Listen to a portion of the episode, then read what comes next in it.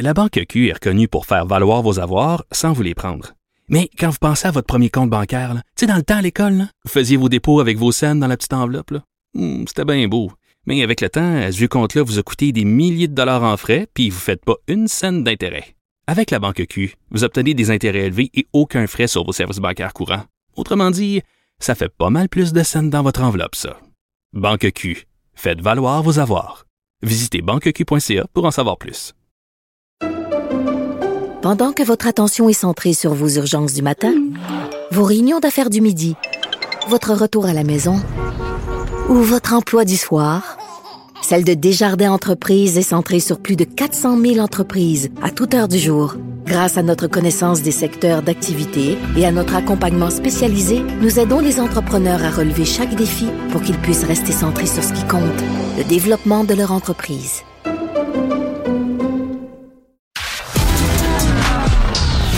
De la culture aux affaires publiques. Vous écoutez Sophie Durocher. Cube Radio. On a tous très hâte que la vie reprenne son cours normal. On a hâte que les cinémas rouvrent, que les restaurants rouvrent, que les gyms rouvrent. Et euh, les gens, évidemment, qui travaillent dans ce milieu-là sont les premiers à souhaiter la réouverture. Le 3 janvier dernier, Vanessa Jacob Monette a publié une lettre ouverte où elle euh, implorait le gouvernement de reprendre la pratique des sports dès le 17 janvier. Ben, le 17 janvier, c'était hier. Maintenant que ce, cet ultimatum est dépassé, euh, on se demande comment se sent Vanessa Jacob Monette. Elle est entraîneuse et copropriétaire des gyms de cheerleading Flyers All Stars. Madame Jacob Monette, bonjour. Bonjour. Êtes-vous découragée de voir que Euh. il y a aucune annonce qui a été faite, on voit pas l'horizon, on sait pas quand les gyms vont rouvrir, ça vous décourage? Euh, c'est certain qu'on aimerait savoir quand. Euh, J'aimerais pouvoir euh, donner des réponses à mes athlètes, là, puis en ce moment, on est pas mal laissé euh, dans le néant. Donc, racontez-nous un petit peu, vous, le genre de gym que vous avez, le genre, le genre d'entraînement qu'on fait dans les gyms que, que vous possédez pour qu'on comprenne d'où d'où vous venez, puis c'est quoi le, le domaine où vous œuvrez? Euh, dans le fond, moi, j'ai deux gyms euh, de cheerleading, un euh, à Clermont au Québec, puis un euh, à Ottawa.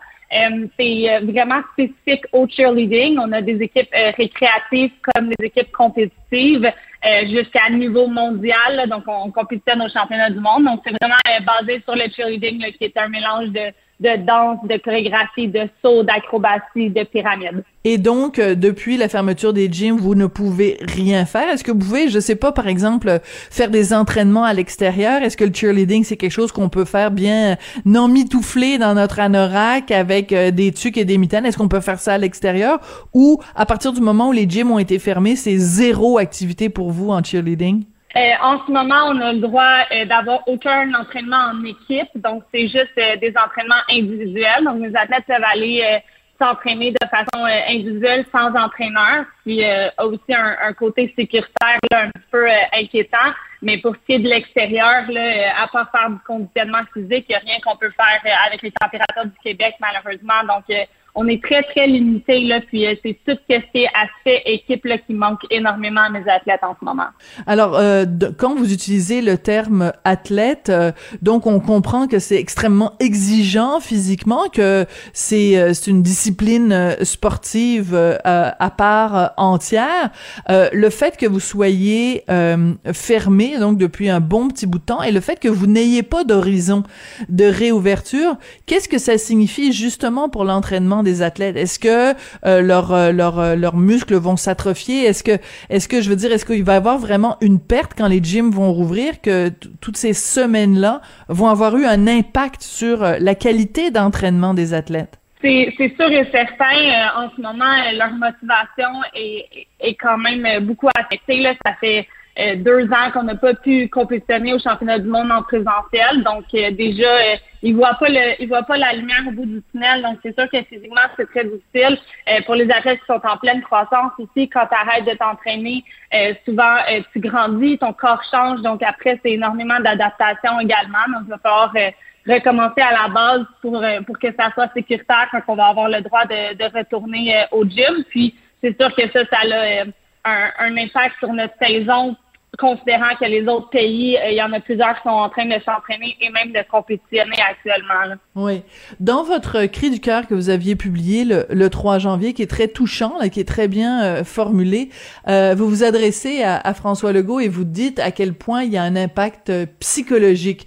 Et vous dites que vous êtes, je vous cite, hein, Monsieur Legault, je suis bouleversé par la douleur psychologique que vivent une majorité de mes athlètes et leurs familles, des cris de douleur que je reçois par dizaines par jour. Parlez-nous un peu de ça, de, l'état d'esprit de, vos collègues et de vos athlètes. Euh, c'est certain que c'est extrêmement difficile. Euh, le cheerleading, c'est pas juste un sport, c'est vraiment euh, un mode de vie, donc ça devient leur, leur repère pour, pour gérer leur anxiété, leur repère pour voir leurs amis. Donc là, c'est de perdre tout ça en même temps. c'est extrêmement difficile pour moi des, des euh, motiver puis des, des en ce moment parce que j'ai pas de réponse euh, à leur donner. Euh, le fait qu'on n'a pas de contrôle sur ce qui se passe, là, ben, on se sent extrêmement impuissant. Puis c'est certain que je, suis réellement inquiète. C'est des jeunes qui, qui vont à l'école, il y en a qui travaillent à temps plein en plus que, en plus de ça. Donc le sport c'est une partie de leur vie, puis c'est une façon pour eux de, de canaliser leur anxiété. Puis dans ce monde-là qui est tellement incertain, ben là, ils perdent euh, ce côté-là de leur vie, donc ils vivent. C'est très, très difficile pour eux en ce moment. Puis euh, je, je sais sincèrement plus euh, quoi leur dire là, pour rester positif et voir la lumière au du tunnel du retour au sport parce que ils disent à quel point ils en ont besoin puis que ils ont besoin de ça pour aller bien. Puis en ce moment, euh, malheureusement, euh, plusieurs jeunes au Québec vont, vont vraiment pas bien. La moyenne d'âge des, des athlètes que vous entraînez et qui font partie de cette communauté de, de cheerleading au Québec, c'est quoi l'âge moyen? Euh, ben, on est c'est très vaste là, donc on, on, entraîne des jeunes à partir de trois ans jusqu'à l'âge adulte là, mais je dirais principalement ceux que je parle c'est les athlètes de niveau mondial puis eux c'est de 14 ans à euh, on a des, des adultes, là, 30, même on a des, un athlète de, de 50 ans là, sur une de nos équipes. Là. Oh ben 50 ans c'est vieux ça.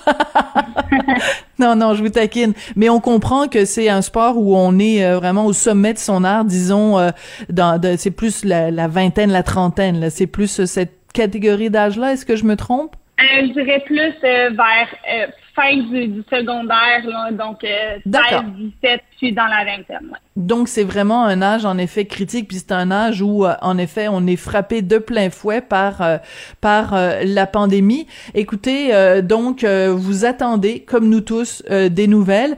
quel quel genre de réaction? Si vous aviez en face de vous, mettons justement la ministre déléguée au sport, Isabelle Charret, qu'est-ce que vous lui diriez, Madame Charret je comprends que c'est extrêmement difficile pour eux de prendre les bonnes décisions, mais je pense vraiment qu'il faut euh, évaluer l'impact du futur sur euh, l'anxiété que vivent les jeunes en ce moment.